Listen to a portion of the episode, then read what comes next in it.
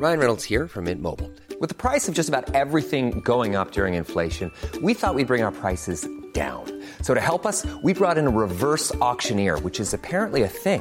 Mint Mobile unlimited premium wireless. Ready to get 30, 30, bit to get 30, bit to get 20, 20, 20, bit to get 20, 20, bit to get 15, 15, 15, 15 just 15 bucks a month. So, Give it a try at mintmobile.com slash switch.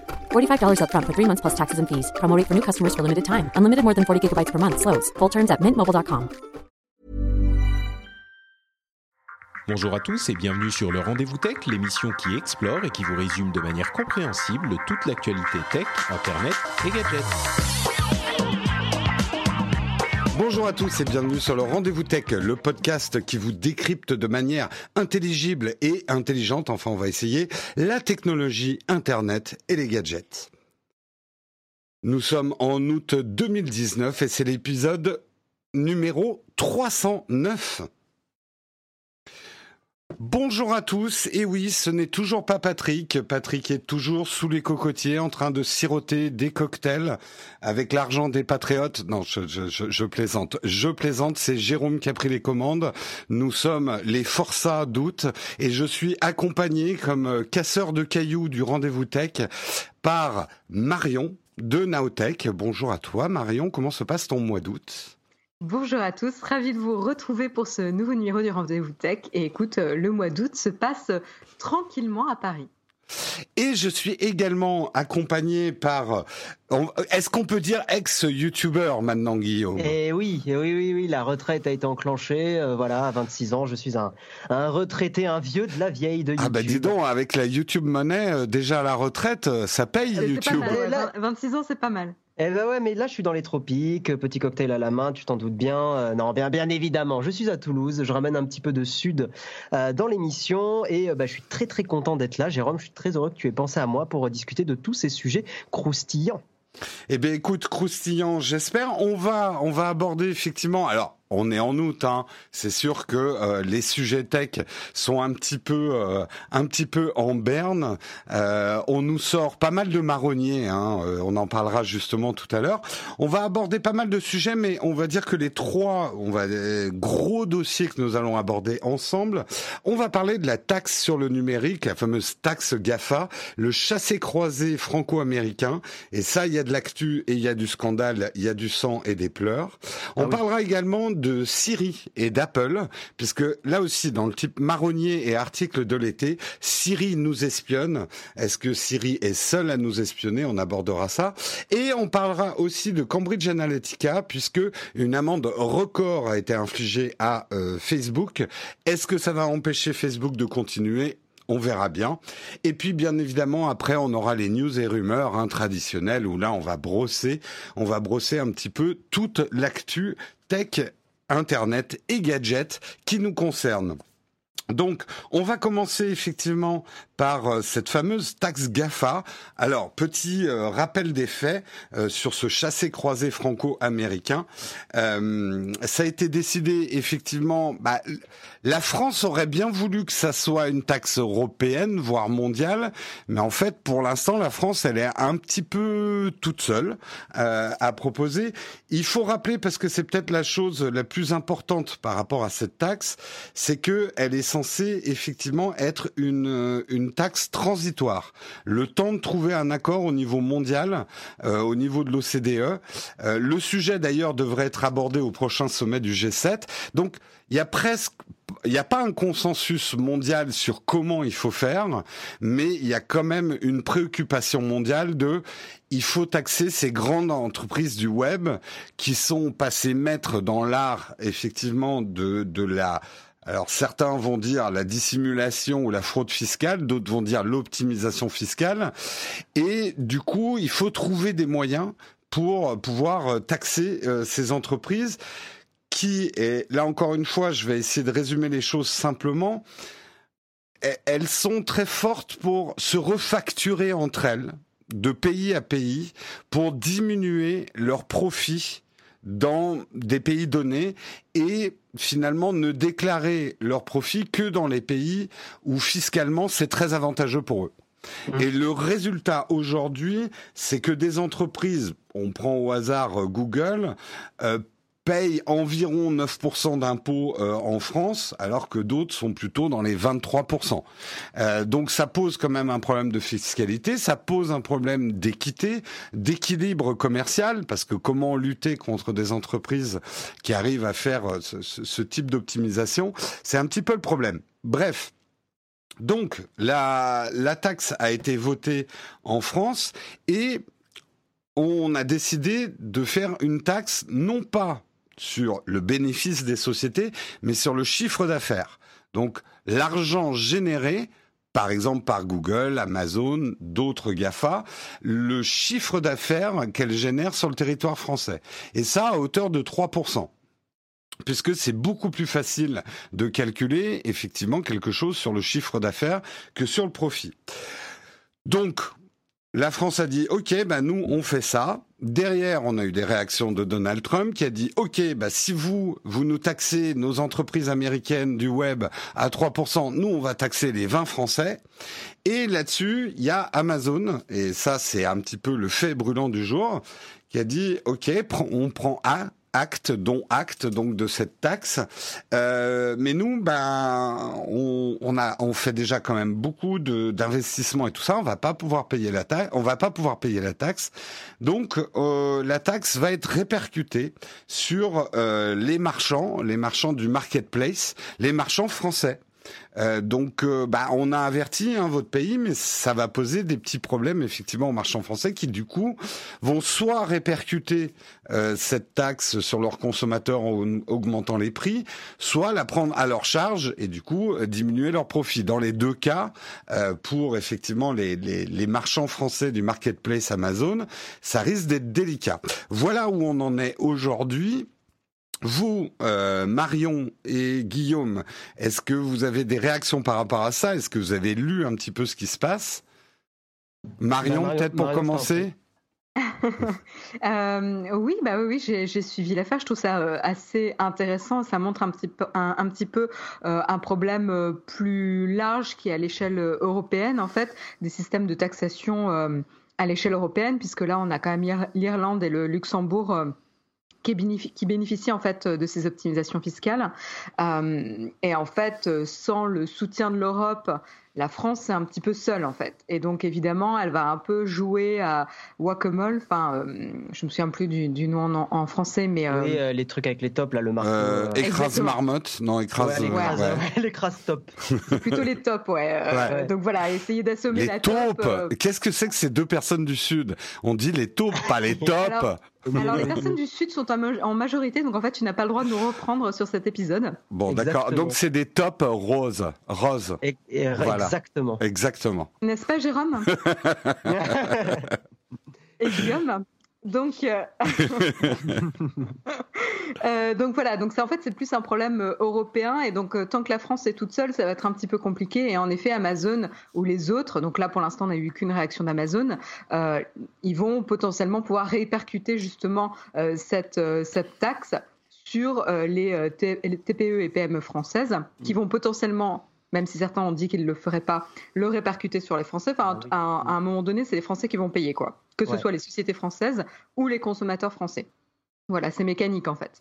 Euh, donc du coup, c'est pas forcément une solution. Et donc c'est vrai que quand on a Mounir Majoubi qui dit, évidemment, il n'est pas content, c'est exactement pas l'effet qu'il escomptait, évidemment. Mais quand il dit, bon bah maintenant c'est la responsabilité, la responsabilité du consommateur euh, de ne pas consommer euh, Amazon, même si on est content qu'Amazon crée des emplois, donc il y a un double discours c'est la responsabilité des, consommateurs français de ne pas consommer Amazon, bah là, à un moment donné, c'est un petit peu compliqué. quoi. C'est euh, ce qu'on disait, euh, c'est un petit peu avouer l'échec de cette taxe GAFA.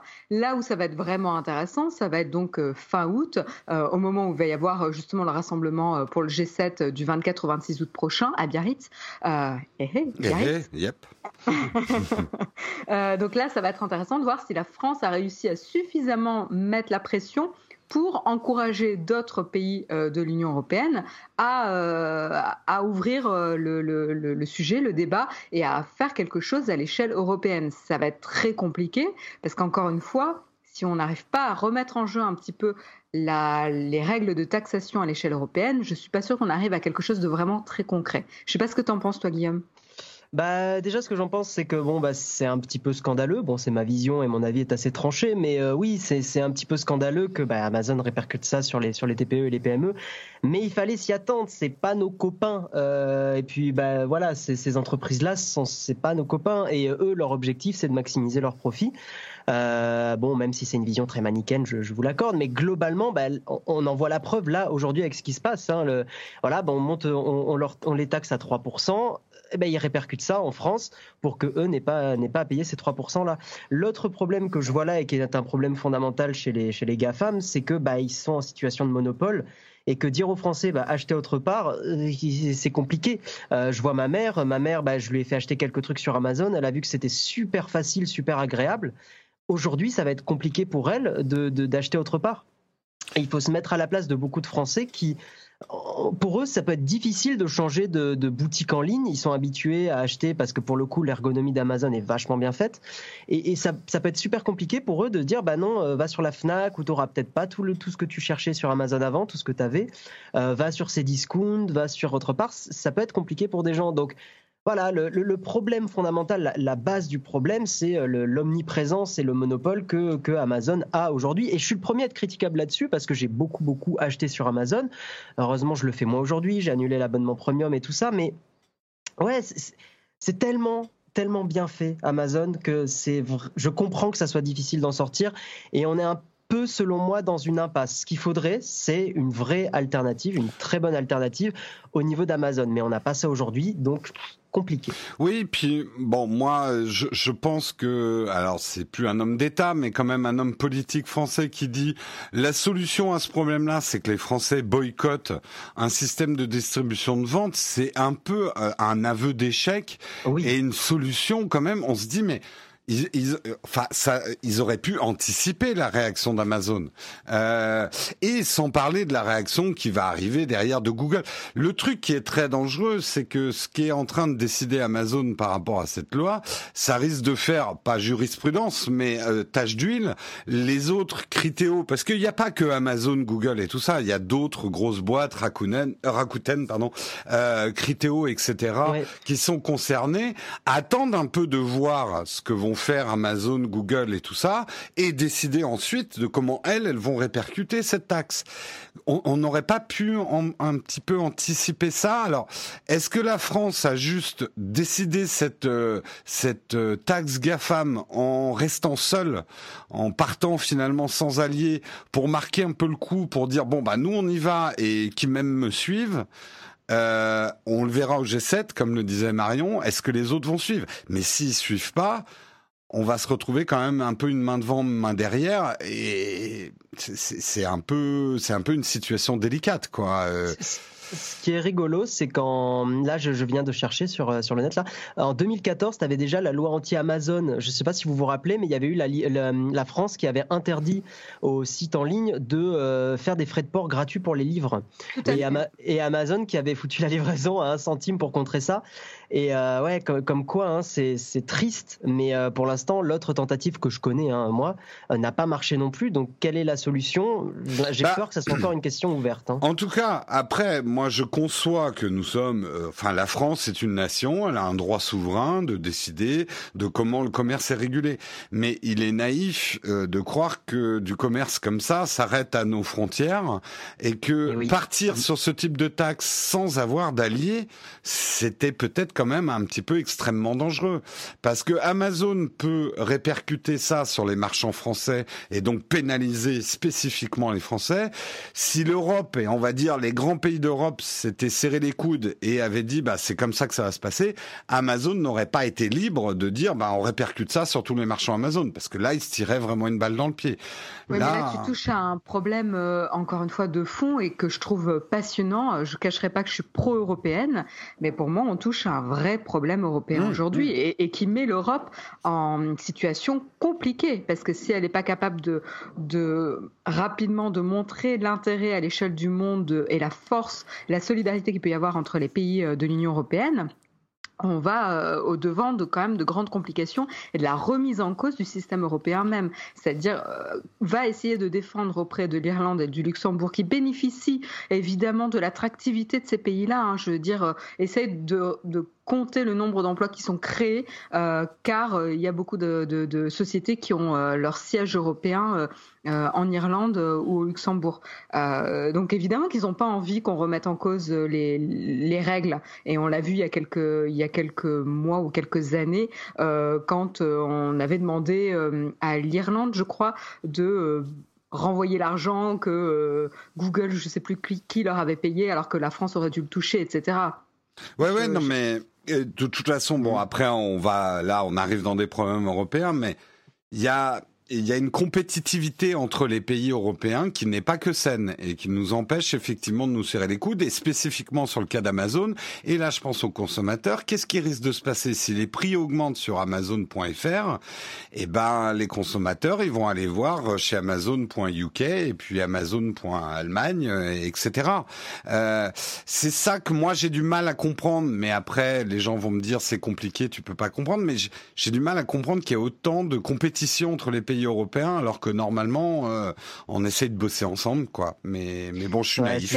J'espère pour le coup que le RGPD, qui a quand même permis d'avoir un socle, euh, un socle commun euh, sur, sur la confidentialité des, des données des utilisateurs, permettra de montrer un exemple positif qui peut du coup ouvrir la voie à d'autres d'autres socles communs sur le même principe. Quoi. Mmh. Je, je, pense qu'on est un peu dans cette phase du cycle où on a, on a un peu oublié les guerres. C'est con hein, ce que je dis, mais je, pense qu'on est, on est un peu dans cette période-là où les, pays ont oublié que, que faire ça, avoir une concurrence forte sur, donc sur des questions pour le coup là économiques, engendre des tensions et des conflits. Et mm. euh, bon, je, prie de tout mon cœur euh, que, que ça s'envenime pas, mais euh, mais voilà, je suis un peu, ouais, j'ai un petit peu peur de ça que, ben ouais, c'est et la, deuxième guerre mondiale, elle est arrivée comme ça, hein, euh, des, grosses tensions économiques. Alors je sais pas, je connais pas assez en détail, bah, donc je, mais je, sais que c'est euh, voilà, c'était à la suite de ce qui s'était passé où l'Allemagne avait été euh, durement attaquée après ce qui s'était passé en 14-18 et ce qui avait entraîné sa ça comment on dit son l'inflation oui et puis voilà le fait que la, la, la valeur allemande enfin la, monnaie allemande ait perdu beaucoup beaucoup de de valeur. Bon, je suis pas du tout un expert et vous le sentez dans ma voix, mais ce que je veux dire, c'est que oui, y a, on est dans, un, dans, une période où euh, on a énormément de tensions et on a oublié que bah, se serrer les coudes, c'était le meilleur moyen. et... personne est, prêt à faire des sacrifices et c'est très dangereux. Il y, a vraiment un problème. De toute façon, le, mm. Brexit est aussi euh, un, symptôme de ce mal-être euh, européen et tout ça fait le jeu des États-Unis et de la Chine au niveau commercial et là, on le voit bien. On est beaucoup sorti du sujet, mais c'était intéressant quand même. Je pense que non, je, pense que, je pense que pour le coup, on n'est pas sorti du sujet. Hein. C'est quand même important justement de voir comment ces sujets euh, de technologie euh, impactent les sociétés. En fait, oui, on est vraiment complètement là-dedans. Hein. Donc, euh, je pense que c'est le vrai enjeu de l'Europe dans les années à venir, et, et c'est quand même assez naïf de s'imaginer qu'un pays de l'Union européenne peut se présenter seul contre une société comme euh, Amazon. C'est assez français, hein, si on histoire française, mais bon. Oui, après ça peut ça peut donner l'exemple, ça peut donner des hmm. idées. J'espère honnêtement que ça donnera ça à la fin à la fin août. Bah, écoute, on verra en tout cas le G7, ça va être intéressant à suivre. Passons à un autre sujet, sujet brûlant de l'été, puisque euh, il y a eu toute une série d'articles disant mon Dieu, Siri euh, écoute vos conversations, et même plus il y, avait des titres type sexe, drogue et rendez-vous médicaux se comptant les oreilles indiscrètes de Siri. il est un petit peu abusé.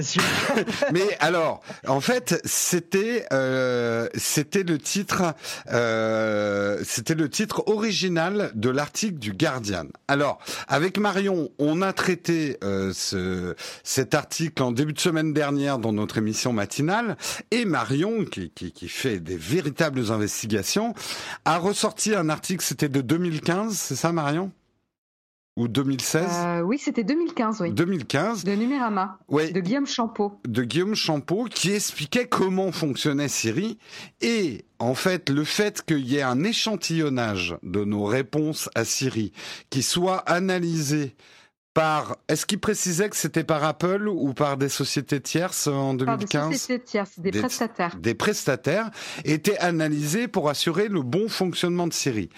Donc depuis 2015, ça dure et c'était inscrit dans les, les, les débuts de, de Siri pourquoi, et ça, ça va être la première question qu'on pourra se poser, pourquoi en été 2019, The Guardian sort ce type d'article en disant mais c'est un scandale, on n'était pas au courant, euh, 1% des conversations qu'on peut avoir avec Siri sont euh, analysées par des sociétés tierces, donc pas Apple directement, Bon, pour assurer le bon fonctionnement de Siri, et euh, bon, c'est des données anonymes qui sont scriptées, mais euh, où dedans il peut y avoir des choses confidentielles et quelqu'un qui mènerait l'enquête pourrait remonter pour retrouver l'identité de quelqu'un, etc. Donc ce que, tu dis est important, c'est donc pas l'audio hein, qui est partagé, c'est la retranscription écrite. Écrite, effectivement. Donc Alors, on n'a pas le ton de la voix, on n'a pas l'identification du sexe, etc. Il y a pour, pour comprendre pourquoi cet article émerge en ce moment, il faut aussi réaliser que c'est pas que le problème d'Apple avec Siri. C'est-à-dire que ces pratiques-là, arrêtez-moi si je me trompe, mais c'est aussi Alexa, c'est aussi Google Assistant. Très certainement, oui.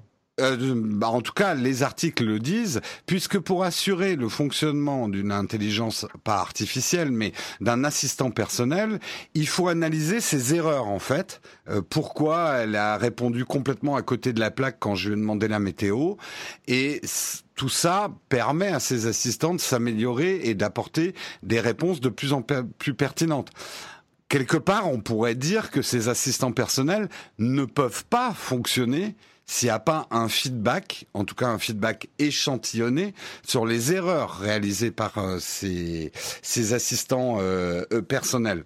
Mmh. Mais à votre avis, pourquoi Parce qu'il y a eu une tonne d'articles hein, euh, ces derniers temps sur le fait que Apple, à travers Siri, espionnait nos conversations. Pourquoi ça sort en ce moment alors qu'on le sait depuis 2015 Une réponse? Euh, pourquoi ça sort maintenant? Parce que je pense que quand on est en été, l'actu est un peu plus légère, donc c'est un bon moyen de faire un papier.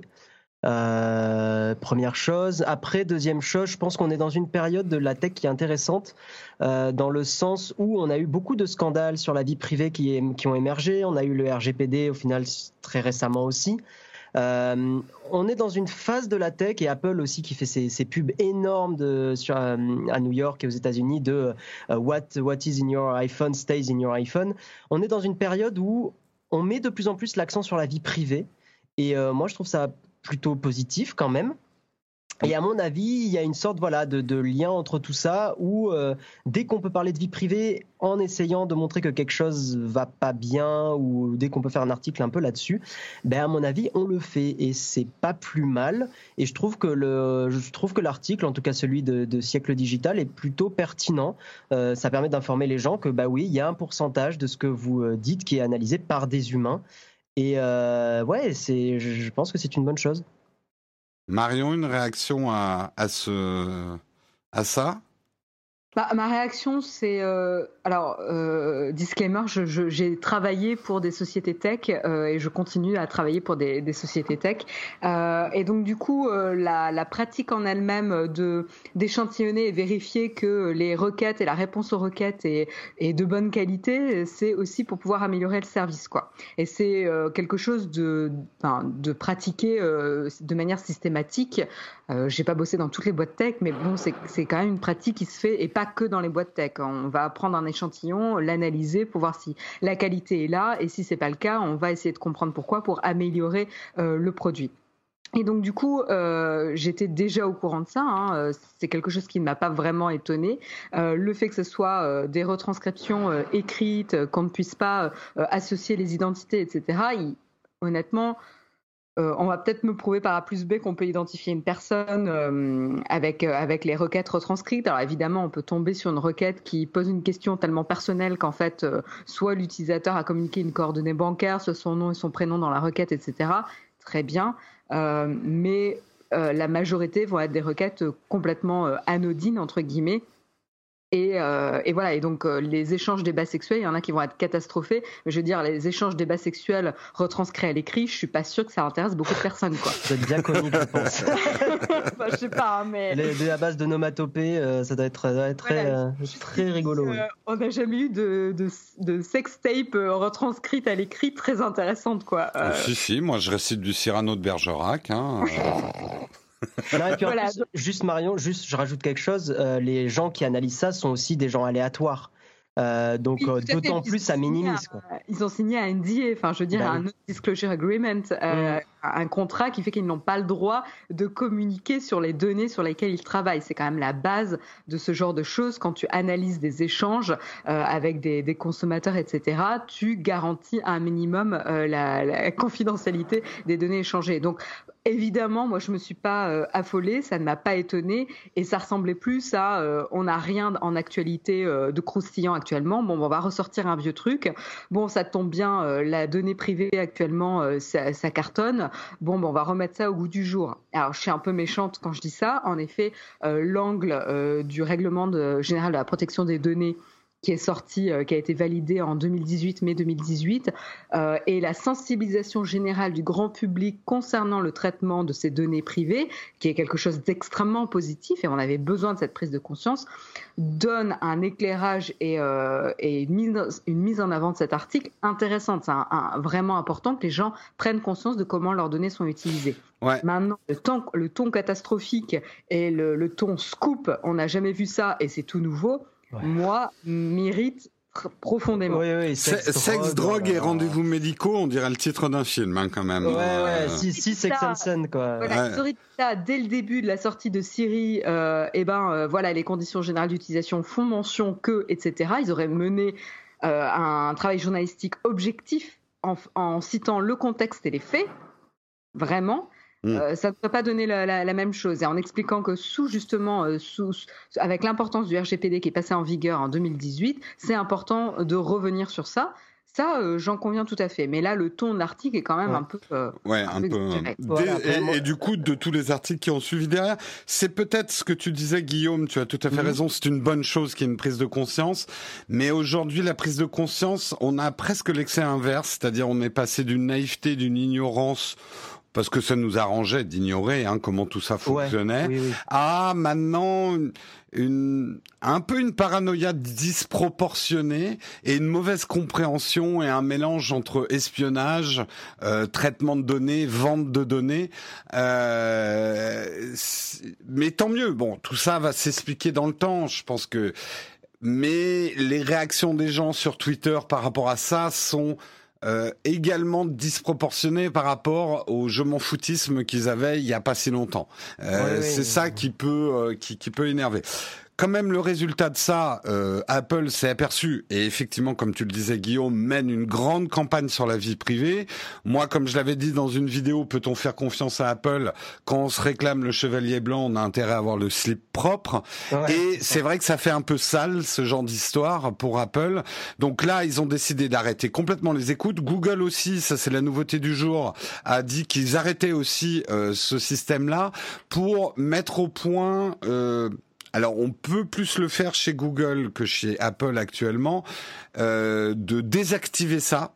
Euh, de manière assez simple, désactiver en fait l'écoute qui pourrait contribuer à l'amélioration du produit tout le problème pour ces sociétés, c'est de trouver le bon équilibre. Parce que comme disait Marion, on a besoin de ces informations-là pour oui, améliorer le produit.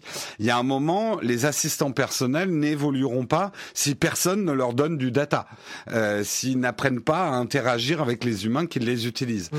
Donc ça, ça va être problématique. Peut-être qu'une des solutions, c'est de, de, je vais utiliser un anglicisme, mais, mais d'incentiver, euh, d'inciter d'inciter, voilà, par euh, mmh. des, des, bons d'achat, des trucs comme ça, les gens à aider ces assistants personnels à évoluer.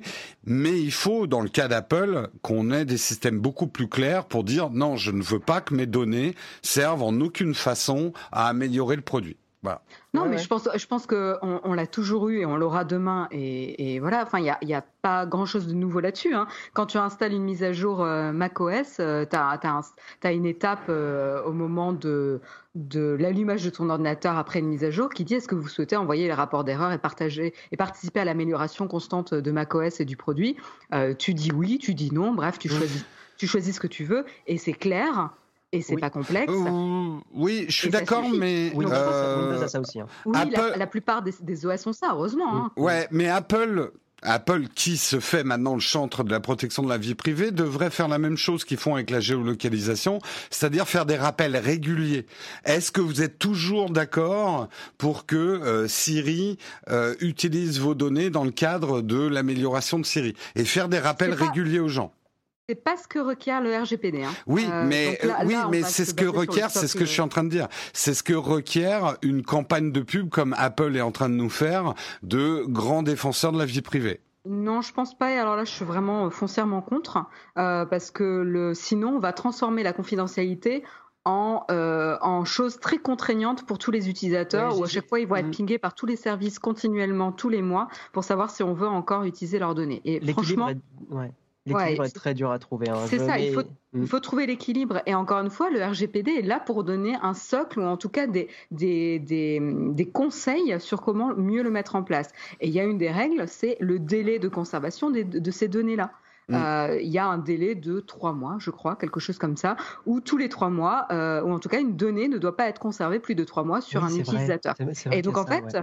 Ah Euh, bah déjà, oui. tu ne peux pas construire une base euh, historisée euh, de, des conversations d'un utilisateur. Mm. Euh, et très bien, ça marche aussi. De toute façon, le langage évolue dans le temps, donc en fait, c'est assez pertinent aussi. Euh, donc, je pense qu'il faut, comme tu dis, Guillaume, trouver le, le juste équilibre. Et je pense qu'aussi, le fait qu'ils aient dit. Qu'ils aient dit pardon qu'ils communiquaient sur le fait qu'ils allaient arrêter justement la, la- la transmission de ces restitutions écrites, c'est parce qu'ils se sont aperçus qu'ils n'étaient pas en accord avec le règlement euh, général de la protection des données et que comme cet article va le mettre en lumière, ça va attirer évidemment l'Union européenne sur ce sujet et ils vont évidemment avoir envie de faire une enquête sur ce sujet bien précisément. Ouais. Et donc là, euh, pour montrer patte blanche, eh ben, euh, ils ont décidé d'arrêter préventivement euh, cette, cette pratique-là, qui est, Oui, voilà, mais qui est Est-ce que tu es quand même Est-ce Ouais. que tu es quand même juste d'accord que Apple doit faire encore plus attention que les autres? Du fait oui, de non, leur mais- campagne marketing Je suis d'accord faut qu'il faut euh, qu'ils fassent plus attention que les autres parce que c'est euh, leur argument marketing. Ouais. Maintenant, euh, ce n'est pas en mettant des pop-up toutes les semaines, quoi. Non, mais euh, aujourd'hui, moi, je trouve qu'Apple a trouvé un assez bon équilibre. Moi, je reçois une notification par semaine sur une app euh, et euh, Apple me demande est-ce que je suis toujours d'accord pour que telle app et de temps en temps je me dis mais non cette app je l'utilise plus donc je donne pas l'accord et je désinstalle l'app. Moi je trouve Je que c'est un bon équilibre mais Je serais très intéressée de voir le taux de personnes qui lit attentivement la pop-up qui, qui arrive sur la, la gestion de la géolocalisation euh, versus le nombre de personnes qui euh, machinalement vont dire OK. Ben, le truc, c'est que je trouve que ça a une vertu, c'est que ça me rappelle, moi, constamment, qu'il y a des apps que je n'utilise pas et qui me demandent encore du data ou qui exploitent encore la géolocalisation. Moi, je trouve que c'est pas mal, même à titre pédagogique. Oui, c'est Oui, pas oui, mal, mais, mais voilà, mais après, bon, on est, on est, on est biaisé parce que nous, on est très fans de tech et c'est vrai que ces messages-là, on va y faire très attention, mais c'est vrai que ma, monsieur, madame, tout le monde vont faire un petit peu moins attention. Juste pour en revenir à l'article, si moi je peux donner un petit conseil, euh, les assistants vocaux, c'est vachement bien et tout, mais effectivement, avec ce genre d'article, ben, ça nous rappelle que, bah, il, voilà, il faut être prudent. Euh, moi, ce que je recommanderais à tous ceux qui ont des assistants vocaux, c'est effectivement de Ouais, de pas activer la détection vocale. Je sais que c'est pénible euh, parce que bah, c'est quand même un des gros points forts des assistants vocaux de pouvoir dire euh, les phrases clés. Euh, mais c'est vrai que bah, voilà, ce que ce que vous dites va dans les serveurs de, des grosses entreprises et on sait jamais comment ça peut être utilisé. Donc des assistants vocaux trop bien. Euh, moi pour le coup, je suis quand même resté chez Apple très longtemps. Euh, mais euh, ce que je vous invite à faire, c'est de, de vraiment l'activer que par exemple en gardant le bouton Power appuyé sur les iPhones ou le bouton euh, Home, parce que c'est sur les anciens, c'était le bouton Home. Euh, et, euh, et voilà. Et je sais qu'un truc que je faisais par rapport au, boulot, c'était que mon, mon, mon Google Home, quand j'en avais un à l'époque, je le laissais à mon, à mon, studio et je la, je l'amenais pas chez moi. Voilà, bon, c'est ma vision très personnelle de la vie privée, mais je considère que chez moi, c'est chez moi. Et que j'ai pas envie que d'être écouté et on sait jamais ce que ces données, euh, comment ces données pourraient être utilisées. Eh ben, écoute, Après, voilà. euh, chacun fait comme il veut, je juge pas. Vous, vous êtes libre de faire comme vous voulez, mais c'est un conseil. Exactement, et on passe au quatrième sujet brûlant, au troisième même, je sais pas pourquoi j'en ai rajouté un, au troisième sujet brûlant de l'été, euh, Cambridge Analytica, hein, le nom qui fait qui a fait trembler ou qui fait trembler Facebook, puisque 5 milliards de dollars, une amende historique qui n'arrêtera pas Facebook? C'est le titre effectivement du courrier international sur cet article.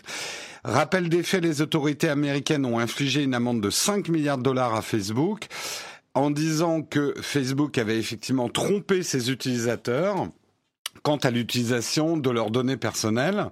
C'est aujourd'hui l'amende la plus importante qui a jamais été imposée au monde pour une violation de la vie privée. Ah ouais. Euh, ouais. Ce que déclare effectivement euh, la FTC, c'est que euh, Facebook, donc le réseau social, n'a pas été honnête dans sa manière de gérer l'accès des développements des développeurs d'applications, des publicitaires et et d'autres aux données personnelles des utilisateurs.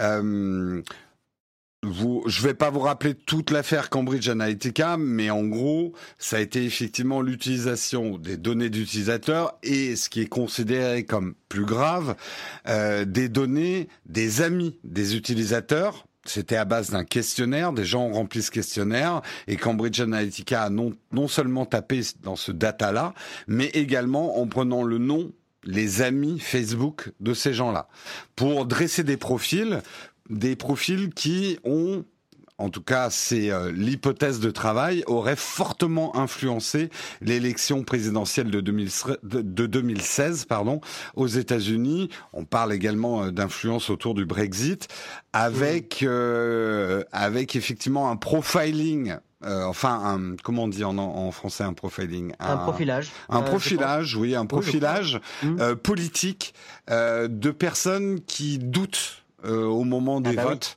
euh, des gens qui doutent. Euh, et ça a permis bah, de, de placer de la publicité très orientée pour conditionner le vote de ces gens-là. C'est ça qui fait scandale avec Cambridge Analytica. Parce qu'aux États-Unis, la publicité pour des, des partis n'est pas interdite. C'est vrai qu'en France, on n'a pas trop l'habitude, mais aux États-Unis, tu, tu peux avoir de la publicité à la télé. Ouais, mais alors Pour, attention, euh, il n'y a pas que de la pub. Et en France, on sait que tu, tu peux aussi mettre des articles, tu peux mettre Ah oui, des bah, choses évidemment. qui vont influencer en fait le vote de quelqu'un. Euh, si une personne, tu vois, elle hésite entre euh, entre deux partis et que tu la bombardes avec des articles sur l'immigration, euh, etc., tu vas faire basculer son vote. Tu vas la mettre dans une bulle en fait de pensée euh, qui va conditionner en fait son vote et qui va influencer son vote. Et c'est ce qui est très grave. Oui, c'est dangereux, ouais. Alors, pour en revenir à cette amende de 5 milliards de dollars, qui est... Juste, euh, oui, pardon. Pour faire une petite précision aussi sur, parce que là on parle que de Cambridge Analytica, mais de manière plus générale, en fait, il y avait un petit problème quand même avec l'API de Facebook, hein, Oui. qui, euh, avec d'autres partenaires, euh, donnait euh, accès aux, aux données de d'amis, quoi, à d'amis tierces, etc. Euh, donc du genre euh, Microsoft et Sony, euh, voilà, où, on- où Facebook s'est aperçu euh, en 2019 que l'accès n'avait pas été coupé. hein Oui. après le scandale Cambridge Analytica, ce qui est quand même génial, et ce qui montre la complexité euh, du développement de services de Facebook, parce que je pense pas qu'honnêtement, il les fait exprès. Mm. Euh, là, c'est tellement gros que je pense que juste, c'est compliqué dans le code de Facebook euh, de pouvoir retrouver toutes les occurrences, etc. Mais, Non, mais- quand même, ils ont, ils n'avaient pas coupé l'accès euh, à Microsoft et Sony et, et donc potentiellement d'autres partenaires euh, jusqu'à euh, cette année, quoi. Oui, et ce qui est important à comprendre, tu fais bien de faire ce rappel, mais d'une manière générale, moi je vois souvent des gens qui me disent mais non, Facebook ne vend pas des données, il vend, euh, il, vend de l'espace publicitaire qu'il fabrique avec les données des gens. Non, non, non, non, non. Là, dans le cas de Cambridge Analytica et d'autres affaires, il y a une vente directe quand même de données, euh, en tout cas une de- d'ouverture euh, de, de, de l'API à des sociétés tierces. Donc il y a euh, effectivement bien souvent, ce n'est pas de la vente directe de données, mais de la vente d'espaces publicitaires avec ciblage grâce aux données des gens. Mais il y a eu aussi, euh, et dans le cas de Cambridge Analytica, de la vente directe de données de la part de Facebook. Quoi. Donc euh, c'est ça qui a été sanctionné euh, par la FTC. Pour en revenir justement à cette amende, cette amende paraît record. Euh, c'est quand même 5 milliards de dollars, c'est quand même assez énorme. mais Certains disent, et notamment deux démocrates, euh, euh, deux membres de démocrates ont dit que l'amende n'était pas assez sévère et qu'elle ne ferait pas évoluer Facebook. C'est-à-dire que c'est une bonne tape sur les doigts, mais ça n'empêchera pas Facebook de changer radicalement euh, et peut-être que ce genre d'erreur se reproduira. Et ces deux membres de l'agence auraient préféré une action en justice contre le PDG du réseau social. Donc, qui est carrément, voilà, une, un système judiciaire qui se met en place et que Mark Zuckerberg soit tenu responsable euh, de euh, de l'honnêteté en fait dans la gestion des données de ses utilisateurs. Qu'est-ce que vous en pensez? Est-ce que, euh, est-ce que ils doivent être tenus responsables au niveau pénal les dirigeants de ces sociétés, que ce soit Twitter, que ce soit Facebook, que ce soit euh, YouTube, euh, Google, etc. C'est tout le débat entre personnes physiques et personnes morales. Hein. Il, y a, il, y a, beaucoup, beaucoup de gens qui trouvent que le, le système d'entreprise où l'entreprise est une personne morale est, est, est pas bon parce que dès que tu as effectivement un, scandale, et il y avait eu ça par exemple avec les, suicides chez, euh, chez, chez, Orange, je crois, enfin France Télécom à l'époque, euh, où en fait bah, les, les, dirigeants sont pas forcément. Euh, alors j'ai pas suivi les news récentes, mais tu as vraiment ce système où ah bah c'est une personne morale, c'est l'entreprise, c'est pas moi, je suis pas responsable, et c'est l'entreprise qui est condamnée. Et effectivement, ce système est fortement critiquable. Euh, après, est-ce que faire condamner Mark Zuckerberg en personne, est-ce que c'est lui qui est le responsable complet de tout ce qui s'est passé? J'en sais rien. Euh, je, pense qu'il y a d'autres personnes euh, dans, les, maillons de la chaîne qui sont tout autant, peut-être même plus responsables que lui. Et pour le coup, autant c'est pas quelqu'un que je porte dans mon cœur, autant j'ai un peu l'impression que Mark Zuckerberg se prend tout dans la face et que bah, c'est un peu c'est un peu le bouc émissaire de, tout ce qui se passe. Donc je je sais pas trop, j'ai pas de réponse claire. Encore une fois, c'est pas un domaine où j'ai une grande expertise, hein, le, milieu des entreprises. Euh, mais effectivement, ce concept de personne morale a des limites et je pense qu'on peut en voir une dans, dans le cadre de Cambridge Analytica où au final, ben, il n'y a pas une personne physique qui va être inquiétée par les actions de Facebook. Hey, I'm Ryan Reynolds. Recently, I asked Mint Mobile's legal team if big wireless companies are allowed to raise prices due to inflation. They said yes. And then when I asked if raising prices technically violates those onerous two-year contracts, they said, "What the f*** are you talking about? You insane Hollywood ass." So to recap, we're cutting the price of Mint Unlimited from $30 a month to just $15 a month. Give it a try at mintmobile.com slash switch. $45 up front for three months plus taxes and fees. Promo for new customers for limited time. Unlimited more than 40 gigabytes per month. Slows. Full terms at mintmobile.com. Hiring for your small business? If you're not looking for professionals on LinkedIn, you're looking in the wrong place. That's like looking for your car keys in a fish tank. LinkedIn helps you hire professionals you can't find anywhere else, even those who aren't actively searching for a new job but might be open to the perfect role. In a given month, over 70% of LinkedIn users don't even visit other leading job sites. So start looking in the right place. With LinkedIn, you can hire professionals like a professional. Post your free job on linkedin.com slash people today. Marion Euh, pour moi, je suis pas vraiment d'accord sur l'idée de, de, punir ou de cibler euh, une, une, personnalité au sein de, de, la boîte parce que pour moi, une boîte, c'est un système de valeurs, une société. Hein. Quand je dis une boîte, en fait, c'est une, oui, société. Oui, société ouais. Euh, c'est un système de valeurs.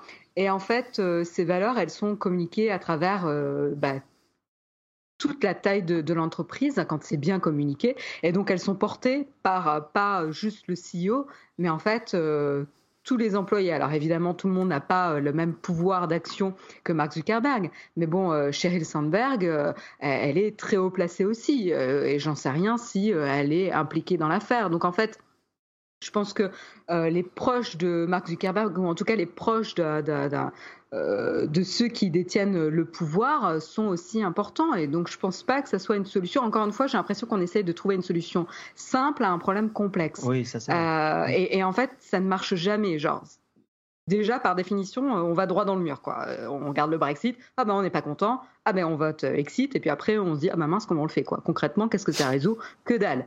Donc, donc voilà, je pense que ce qui est intéressant, c'est notamment, au-delà de, l'amende, c'était aussi le comité de, contrôle qui va être instauré chez Facebook pendant je ne sais pas combien d'années. Euh, je crois que c'était plus de 10 ans, euh, je l'ai plus en tête la durée, mais où là où ils vont euh, auditer un petit peu les prises de décision de Facebook si euh, c'est transparent, ce qui peut être hmm. encore euh, challengé, évidemment. Euh, mais ça, c'est intéressant. mais en effet, pour mettre en perspective un petit peu l'amende qu'ils ont eue, donc de 5 milliards de dollars, à savoir quand même en 2019, Facebook a fait 15 milliards de, revenus sur le premier trimestre. Oui, donc ça les a pas... Enfin, c'est une grosse amende, mais ça les mettra pas à genoux. Hein c'est une très très grosse amende, mais en fait à l'échelle de la boîte et sur la perspective de développement dans le futur, quand on mmh. voit le, chiffre d'affaires qu'ils faisaient en, 2014 et celui qu'ils font en 2019, et qui quand ils se projettent dans l'avenir, en fait c'est quelque chose qui va être amorti et inclus dans les risques que la boîte euh, va prendre en fait. Et c'est comme quand on évalue euh, quelqu'un qui va euh, tricher au, métro et sauter par-dessus la barrière, avec la chance, le pourcentage de chance qui tombe sur des contrôleurs, est-ce que c'est plus rentable pour lui qu'il saute par-dessus la barrière ou qu'en fait il respecte et qu'il paye son abonnement, qu'il respecte? Bah, En fait là, très, très clairement, Facebook a pris l'autre alternative. Ils préfèrent payer que changer leurs produits et leurs valeurs. Parce qu'en fait là, ça touche mmh. au cœur euh, du fonctionnement de Facebook et des valeurs de la boîte. Là, je sais pas, hein, mais en tout cas, c'est quelque chose qu'on pourrait, euh, qu'on pourrait euh, spéculer. Il faudra voir effectivement dans l'avenir parce que au-delà des 5 milliards de dollars, il y a quand même cette affaire Cambridge Analytica euh, au niveau de la, de la, notoriété de Facebook et de son image de marque. Ça coûte beaucoup plus cher que 5 milliards de dollars. Et je pense que et, et tu vois le revirement qu'on voit. Alors pour l'instant, c'est des intentions. Il faudra voir dans les faits si ces, ces boîtes Google, euh, YouTube de Google, euh, Twitter, Facebook changent dans leur manière de fonctionner parce que l'opinion publique, c'est quand même leurs clients. Euh, peut-être pas direct, mais le, le, la réputation de ces boîtes-là, c'est aussi quand même leur gagne-pain. Euh... Alors c'est ce que, ce que je pensais également. Euh, mm. C'est ce que je pensais également. Et en fait, euh, quand j'ai lu l'article sur la croissance, euh, alors j'essaie de te retrouver la, la source. L'article sur la croissance de Facebook euh, depuis l'affaire Cambridge Analytica, ça m'a scotché. Euh, littéralement scotché quand tu vois la croissance. Euh, alors tu te dis ils auraient, ils auraient euh, eu une meilleure croissance et encore plus rapide s'ils n'avaient eu pas, s'ils n'avaient pas eu pardon le, scandale. Mais en fait, la croissance est tellement incroyable de 2014 à 2019 qu'en fait, on y va quoi. Mmh. Le, le, problème fondamental, par exemple, tu vois, dans tous mes collègues et tout ça, tous mes, tous mes potes, on sait tous que Facebook c'est pourri, d'un point de vue gestion des données et tout mais on n'a pas d'alternative. Euh, et, Facebook est tellement puissant aujourd'hui, en tout cas dans ma vie à moi, pour euh, dire bah tiens, un ami est intéressé par un événement, et j'ai trouvé plein d'événements euh, bah, à Toulouse ou sociaux, tu vois, où je me suis dit bah cool, je vais y aller. grâce à Facebook et pour l'instant aucune alternative est aussi efficace que hmm. Facebook. Donc en fait, on est sur Facebook par défaut parce qu'on n'a que ça. Euh, et c'est super pénible, mais c'est comme ça. Hein. Bah, on en revient un petit peu à ce que euh, vous, on en revient un petit peu à ce que vous disiez sur Amazon. Il euh, n'y a pas vraiment d'alternative aussi grosse qu'Amazon où on peut quasiment tout acheter. Euh, et Facebook, on aimerait bien qu'il y ait une alternative, mais il n'y en a pas vraiment, quoi. Ouais. Et donc pour revenir un petit peu pour le chiffre, pour vous donner une idée, donc en 2017, avant que toutes ces histoires un petit peu se déroulent, etc., il gagnait euh, dans le premier trimestre 7,9 milliards de revenus. Hmm. Et après deux ans, il gagne 15 milliards de revenus. Hmm. Donc c'est quand même pas mal d'avoir doublé en deux ans. Euh, oui, malgré les affaires, quoi. malgré les affaires, tu vois. Et donc, mm. est-ce que ça, ça va les motiver finalement? Est-ce qu'ils voient une conséquence? Bien sûr qu'ils doivent avoir. Je pense quand même qu'à long terme, ça aura des ça a des conséquences. Je suis d'accord avec toi. À court terme, de toute façon, la croissance de Facebook est tellement folle que l'affaire Cambridge Analytica n'allait pas faire un coup d'arrêt à la croissance. Euh, maintenant, l'image à, à long terme sur des générations entières. Euh, et d'ailleurs, ça m'amène, on est obligé d'avancer dans l'émission, hein, on avance dans l'émission, ça m'amène à l'article suivant, puisque euh, à, une, une, certaine surprise, le groupe Facebook a annoncé que ses produits que sont Instagram et WhatsApp ne s'appelleraient plus Instagram et WhatsApp, mais Instagram from Facebook from oui pardon from Facebook et euh, WhatsApp from Facebook. Alors c'est pas la première fois qu'ils font ça parce qu'Oculus est déjà un produit par Facebook, mais moi j'étais assez surpris parce que côté consommateur, je me suis dit Instagram et WhatsApp finalement bénéficient d'une bonne image de marque et ils sont pas tachés par les affaires de Facebook. Donc pourquoi ils décident de signer ces produits-là euh, du nom de la société? La réponse, euh, en tout cas officiel, c'est donner une cohérence au groupe Facebook et que voilà, rappeler aux gens que ces produits-là sont maintenant développés et évoluent avec les équipes de Facebook. Donc quelque part essayer de prendre un peu du bénéfique d'Instagram et de WhatsApp pour le ramener sur Facebook. Est-ce que vous pensez que c'est une bonne stratégie ou au contraire, ça va faire que noircir l'image d'Instagram et de, et de WhatsApp? Mmh, Marion, si tu veux commencer. Bah, moi, je vais continuer euh, dans, ce que, j'étais en train de dire. C'est-à-dire qu'en fait, mon avis a, relativement changé depuis deux semaines là qu'on a vu euh, les conséquences sur l'amende de Facebook. C'est qu'en fait, nous qui sommes euh, qui avons une vue, qui sommes fans de, tech et qui avons une vue euh, très biaisée de qu'est-ce qu'est la technologie et comment le rapport des gens à la technologie, parce qu'on est des, tech addicts, on va dire ça comme ça. Euh, je pense qu'on se fourre le doigt dans l'œil en fait en pensant que tout ce qui s'est passé sur Facebook et sur les problématiques de confidentialité, etc., depuis deux ans, vont mettre en péril euh, la puissance du groupe Facebook. Et, euh, et, en fait, c'est assez malin ce qu'ils font. C'est que Facebook a toujours voulu être une plateforme. C'est assez politique comme euh, positionnement. Ils ont toujours voulu que Internet euh, soit synonyme de Facebook finalement, ou que Facebook soit synonyme d'Internet.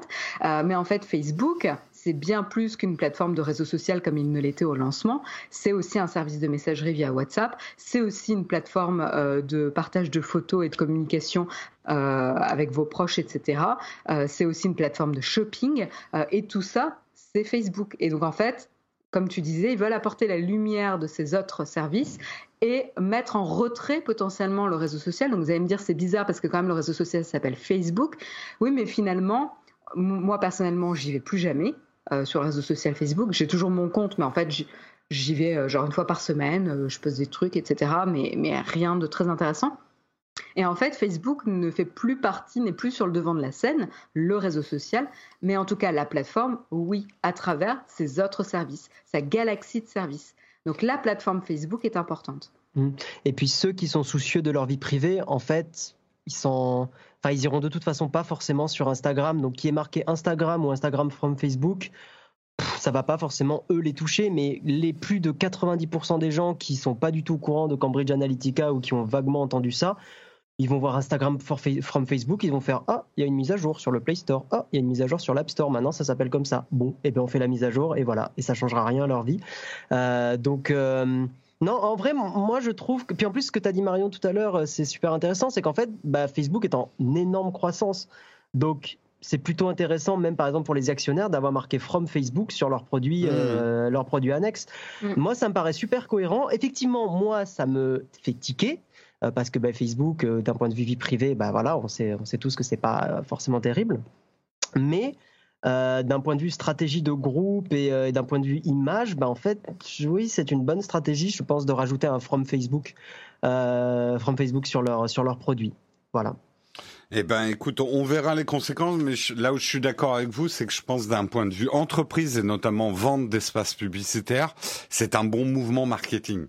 C'est pas forcément pour les utilisateurs qui ont pas forcément envie de se faire rappeler qu'Instagram c'est Facebook, mais euh, en termes de cohérence de groupe dans la vente d'espaces publicitaires, qui reste quand même leur cœur de business, euh, c'est un assez bon mouvement de, de la part de, de Mark Zuckerberg et de ses équipes. On avance un petit peu.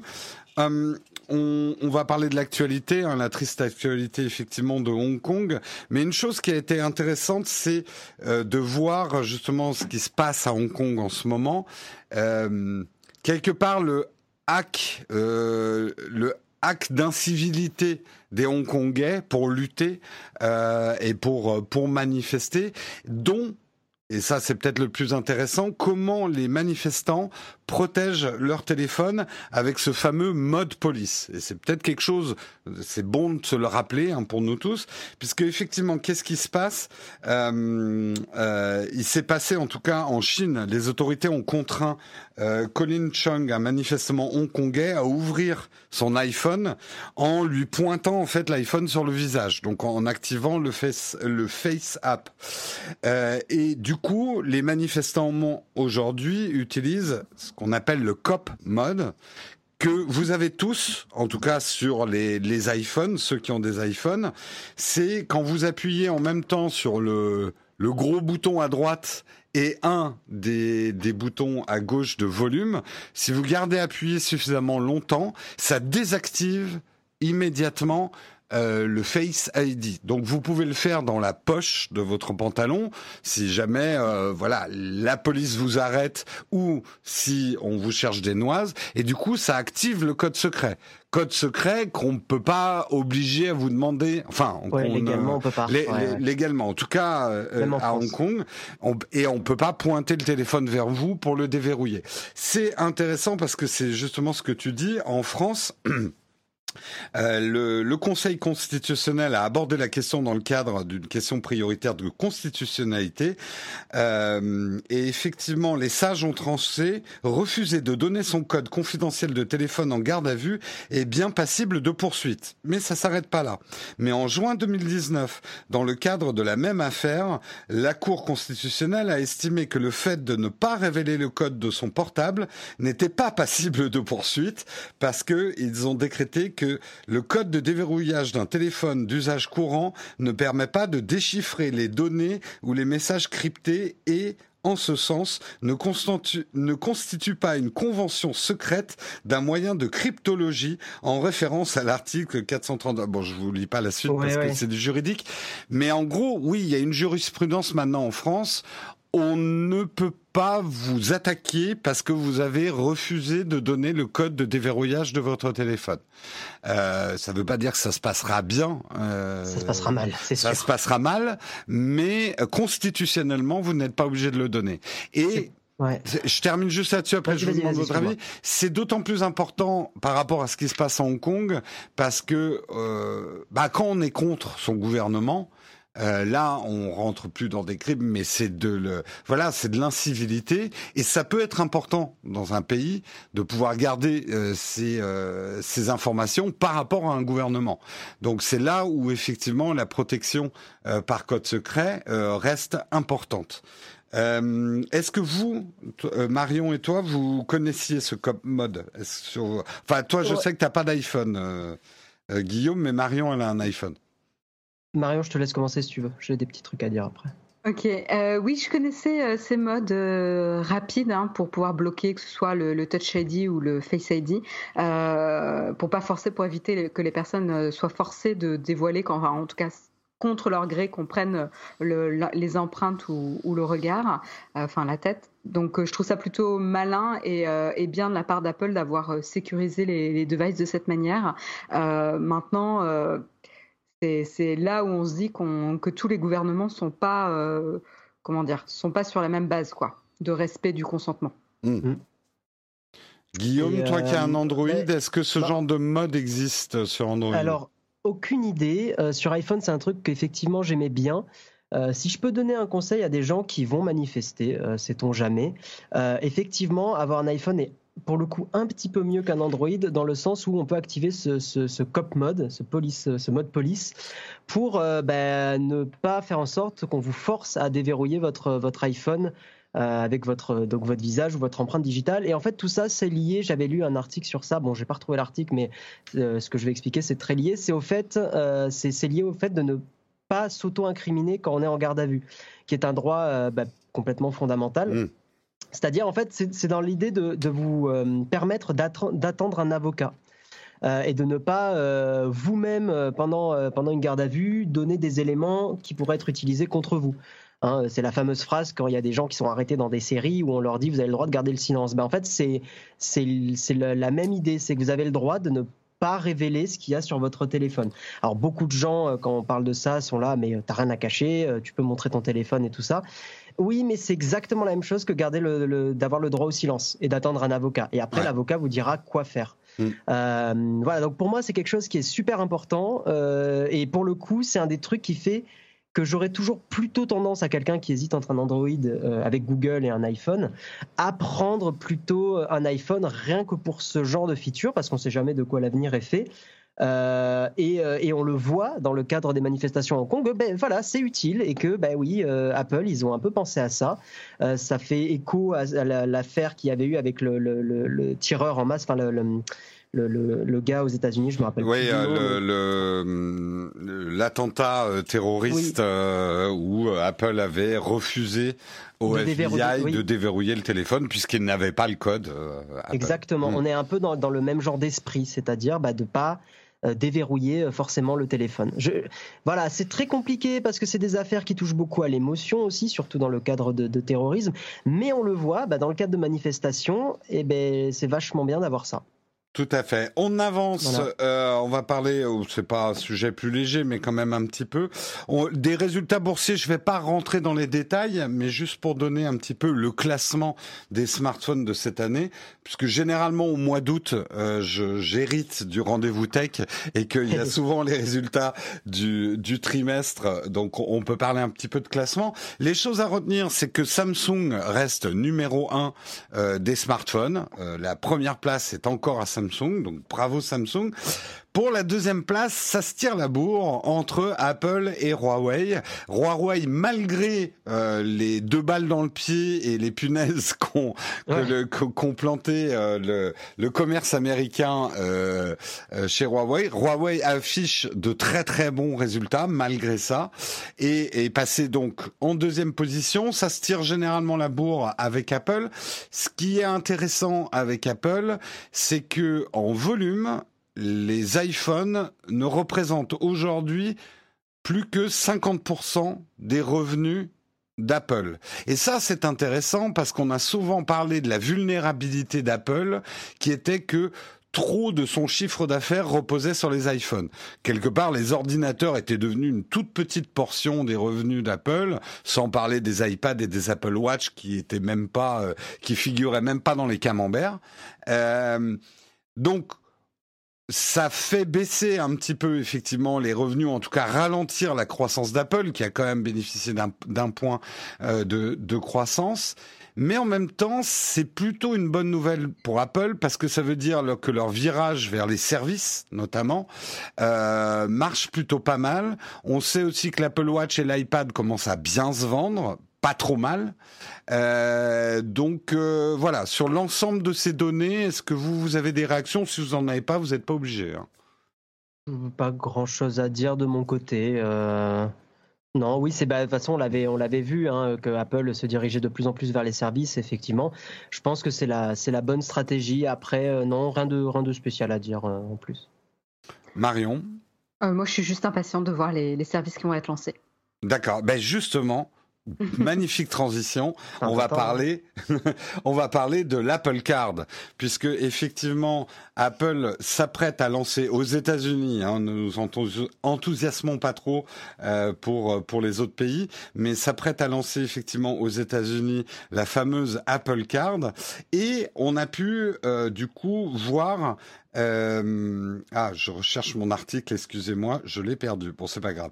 On a pu voir les conditions euh, dans lesquels euh, cette carte pourrait être utilisée. Et il y a des choses assez assez surprenantes euh, auxquelles on ne s'attendait pas sur l'utilisation de l'Apple Card. Par exemple, il sera interdit avec une Apple Card d'acheter de la crypto-monnaie, mais euh, encore plus étrange, des billets de loterie ou des jetons de casino. Alors, ça peut nous paraître étrange à nous, mais en fait, il faut savoir qu'aux États-Unis, ça existe aussi pour d'autres cartes de crédit, l'interdiction d'acheter avec cette carte de crédit de la crypto-monnaie. Et que, en tout cas, ça va être le contrat euh, que les Américains, en tout cas, auront avec euh, avec euh, l'Apple Card. On apprend aussi que ce- cette carte, ça on le savait déjà, elle sera à la fois virtualisée, mais aussi physique. On, on aura, elle est assez belle, hein, elle est en titanium, c'est ça, je me souviens plus. Je crois que c'est du titane, non, du titane. Titane. Oui, titanium, c'est dans des trucs de SF. Euh, elle sera, elle sera en titane. Et il y a quand même un certain nombre de conditions pour pouvoir l'utiliser. Il faudra effectivement avoir un compte Apple. Il faudra activer la double authentification. Ça sera obligatoire. Et je, je crois que c'est tout. Je, Il je- ne faudra pas avoir jailbreaké l'iPhone. ah voilà, ça c'est important aussi. Euh, un iPhone jailbreaké ne fonctionnera pas et enclenchera la désactivation euh, de l'Apple Card. Dans les petits bonus qui peuvent être intéressants, il y aura effectivement du cashback. Vous serez récompensé pour chacun de vos achats. Si vous achetez des produits Apple, c'est quand même 3% de cashback. Ça peut être intéressant pour les gens qui achètent beaucoup d'Apple. Ça m'étonnerait qu'on ait les 3% en France, mais ça on verra. Euh, oui, le cashback, c'est vraiment une pratique euh, très très euh, répandue aux États-Unis. hein. Aux États-Unis. En France, bon, nous on le voit, on a du cashback avec Revolut, mais c'est 0,1% euh, des achats, donc c'est un peu ridicule. Alors que euh, Revolut aux États-Unis, c'est 1% sur les achats normalement. Euh, tous les paiements que vous ferez avec l'Apple Pay, vous aurez 2% de cashback aux États-Unis et 1% sur toutes les autres transactions. Mine de rien, moi je vois mon budget d'achat Apple chaque année pour faire des tests sur la chaîne. Si je pouvais récupérer 3% là-dessus, ça me ferait plaisir. hein. Ouais, toi, ça serait intéressant. Ouais, Ouais, moi ça serait intéressant. Euh, donc voilà, je pense que ça va être une carte qui va pas vraiment changer le visage de la banque euh, et du système bancaire mondial, mais ça va peut-être changer la vie euh, des, Apple fanboys qui auront enfin leur carte avec une magnifique pomme croquée en titane euh, dessus. Est-ce que vous, vous êtes tenté par une Apple Card? Pas du tout. euh, déjà parce que je suis en train de m'éloigner un petit peu, tu le sais, hein, on en avait Ouais. discuté, mais des, des grosses entreprises. Euh, un peu déçu sur le fait, sur le, sur, bah, sur le fait que voilà, on peut pas acheter de la crypto-monnaie. Euh, je, voilà, je, je trouve qu'Apple aurait pu avoir une force de proposition là-dessus. Euh, donc voilà, bon, on est, je pense qu'on est, on est, on est, c'est trop tôt pour la Oui, et crypto-monnaie. puis il faut pas oublier que c'est Apple qui met son logo dessus, mais c'est Voilà. Goldman Sachs Ouais. qui a derrière. Hein. Bien et sûr. Goldman Sachs, les crypto-monnaies, Ah, bah ils voudraient bien le faire, mais à leur sauce. Hein. Bah, ça leur fait peur parce que bah, c'est de l'argent perdu pour eux hein, potentiellement. Ouais. Mm. Mais voilà, je, je pense qu'avec dans une dans une économie où on est de plus en plus euh, tout est de plus en plus numérique, je trouve ça dommage qu'il n'y ait pas plus une euh, un pas en avant vers les cryptos et le fait de là ne pas pouvoir en acheter, je trouve que c'est en ouais, c'est encore plus violent. Mais bon après bah, c'est cool pour les gens qui ont des produits Apple et je serai encore chez Apple, euh, ouais, j'aurais pourquoi pas été tenté par par une Apple Card. Donc pourquoi pas? Toi, Marion, qui sans être une, une Apple fangirl euh, est, est quand même plutôt dans l'écosystème Apple, est-ce que ça te tenterait d'avoir une Apple Card? Euh, non, j'ai déjà trop de cartes là. Euh, de cartes. Entre N26, euh, Revolut et ma banque. on, on a trop de cartes et pas assez d'argent à mettre dessus, c'est un peu le problème ouais, ouais, moderne. non, non, c'est c'est quand même une prise de tête. À quand les vidéos unboxing à la David Lafarge Pokémon hein? Moi j'attends ça Marion. tu, tu- et je fais une aparté, mais tu as vu qu'il a revendu toutes ses cartes Pokémon?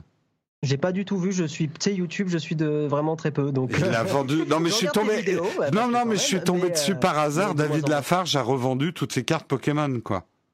Dans La quel monde on vit, Guillaume? C'est toi qui m'as fait découvrir David Lafarge, hein, quand même. C'est vrai, c'est vrai. Oui, c'est vrai. Et tu, es- tu en es ressorti plus grand. Euh, peut- je, on- je ne m'exprimerai point sur ce sujet sans mon avocat. Non, en, vrai, je lui envoie beaucoup d'amour, David, parce que c'est quelqu'un qui a énormément souffert de plein de choses Ouais. et qui mérite pas du tout tout ce qui lui est arrivé. Donc, Non, non, et c'est vrai que ouais, c'est pas drôle. Je, ne rigole pas de ce qui lui arrive. Ça- après, c'est pas ma tasse de thé, mais je ne rigole pas de ce qui lui arrive. Ouais. Pour ceux qui connaissent pas rapidement David Lafarge Pokémon, c'était un YouTuber, je sais pas s'il fait encore des choses, qui euh, ouvrait des paquets de cartes en vidéo.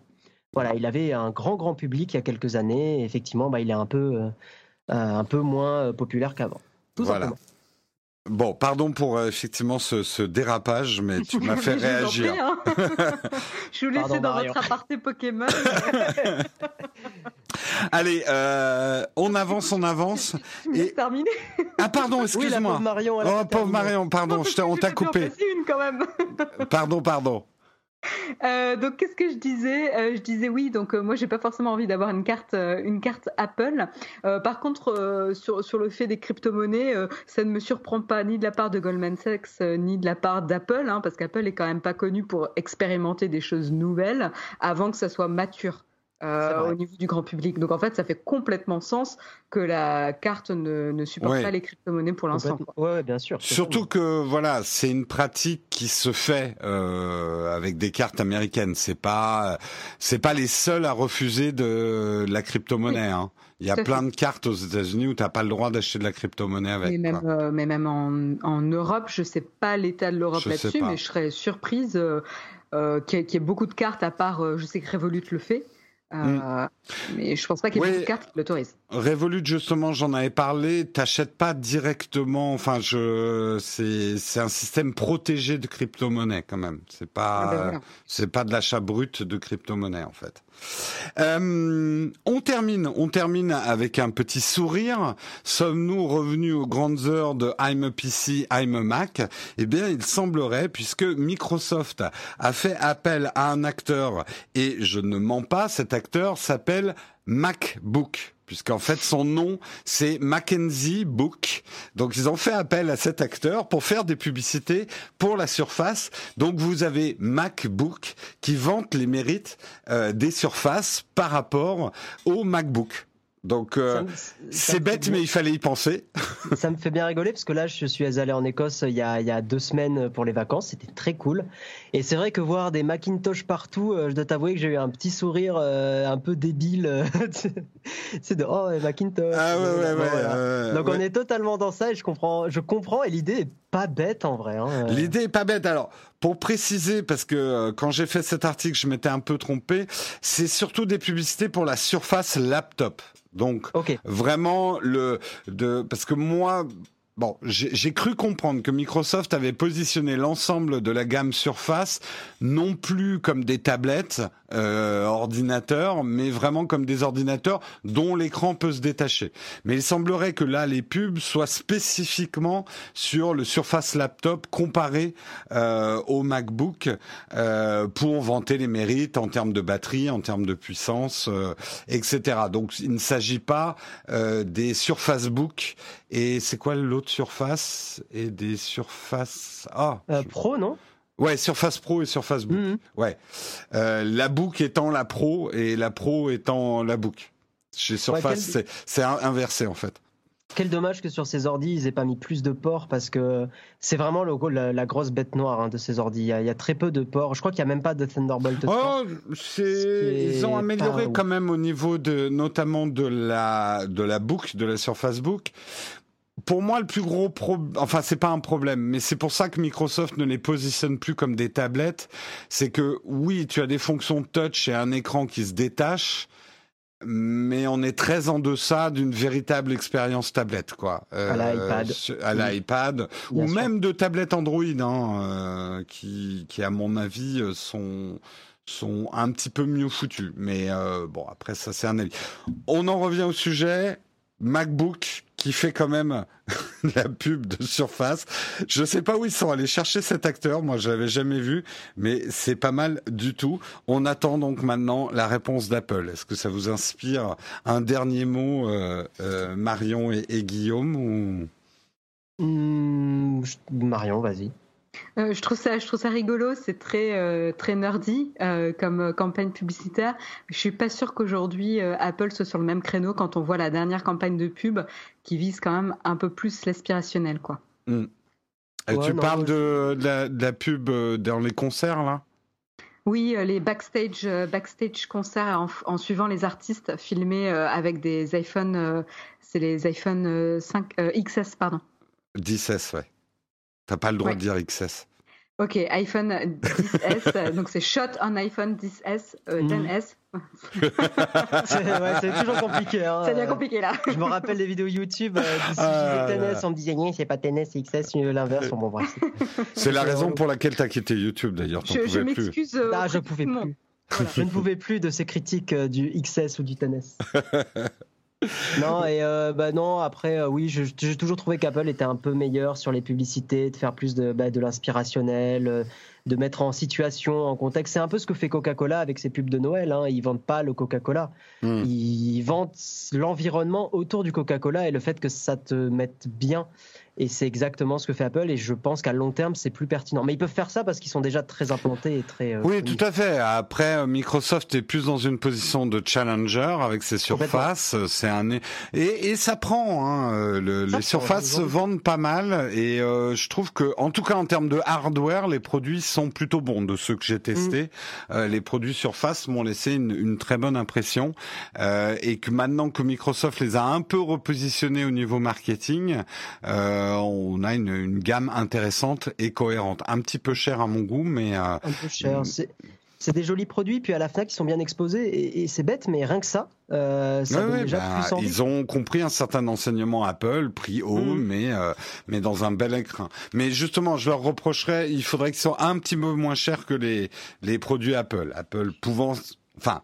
Le consommateur Apple étant habitué à payer le prix Apple, ça va, mais le consommateur Microsoft peut-être un petit peu moins. Peut-être un peu moins. Ouais. Tout à fait. En tout cas, un grand merci à vous deux euh, de, de, de m'avoir aidé euh, à tenter de remplacer Patrick, qui est bien sûr irremplaçable. Euh, je- je- je- J'imagine les commentaires. euh, Patrick revient, Jérôme a fait n'importe quoi. Euh, on va, je vais m'en prendre plein la gueule dans les commentaires, mais c'est pas grave, j'assume. En tout cas, c'était un plaisir de présenter avec vous. Euh, rapide de tour, où est-ce qu'on peut vous retrouver, toi Guillaume? Qu'est-ce que tu deviens? Où est-ce qu'on peut te retrouver? Et qu'est-ce que tu fais? Ah, grande question. Moi, je suis reparti dans le développement web, euh, donc j'ai retrouvé du boulot. Euh, c'est vrai que je suis en train de quitter un peu les réseaux sociaux, donc où est-ce qu'on peut me retrouver? C'est une grande question. Euh, on, allez, on va dire. Euh, Donne ton adresse, hein, sinon. Hein. Euh, non. on va éviter. Hein. Euh, non, non, euh, bah, on- sur Instagram, Guillaume-du-bas slash, parce qu'il y a un jour où je referai des photos dessus. Euh, mais bon, euh, c'est pas, voilà, c'est pas encore à l'ordre du jour. Mais je, je, reviendrai un jour. Un Je jour, je reviendrai. Ta, ta, ta. Et toi Marion, où est-ce qu'on peut te retrouver? Quelles sont tes news? Mais, euh, mais c'est étrange, on peut me retrouver comme monsieur Jérôme Kainborg d'ailleurs sur Oh la là là. YouTube Oh là là. Naotech. Mon Dieu, ouais, mais quelle chaîne de qualité Ah, vraiment euh, incroyable. Et également, tout le, enfin, certains matins, tu présentes le, le live de Nowtech, euh, j'ai entendu fait. Donc sur- fait. sur l'ActuTech, euh, l'émission Techscope qui d'ailleurs s'arrête en, août, mais va reprendre en septembre. Euh, Jérôme Kainborg, le seul qui fait la promo d'une émission qui s'arrête euh, pendant trois Exactement. C'est ça. Exactement. Oui, alors je donne quand même les raisons de, de l'arrêt. Nous arrivons bientôt à notre numéro 1000. C'est quand même pas mal, quoi. Hein il a la Donc. Voilà, on se donne un petit peu de temps et on a besoin d'un petit peu de temps pour préparer la suite du numéro 1000 et ce fameux numéro 1000. Qu'est-ce qu'on va faire et qu'est-ce que l'émission va devenir? Voilà, c'était ma petite page d'auto-promo autour de Nowtech ouverte par Marion. Sur ce, pour ceux qui sont encore en vacances et qui écoutent ça en vacances, eh ben, on vous les souhaite bonnes. Ceux qui sont vous revenus, eh ben, on vous souhaite du courage pour la reprise. Et ceux qui sont partis en vacances, tout vient à point à qui sait attendre. Et, euh, et sur ce bon mot, euh, on va se quitter. On va essayer de se rafraîchir, quoique le temps s'est rafraîchi. Hein. La canicule va est, mieux, ouais. est un petit peu passée. On attend la prochaine.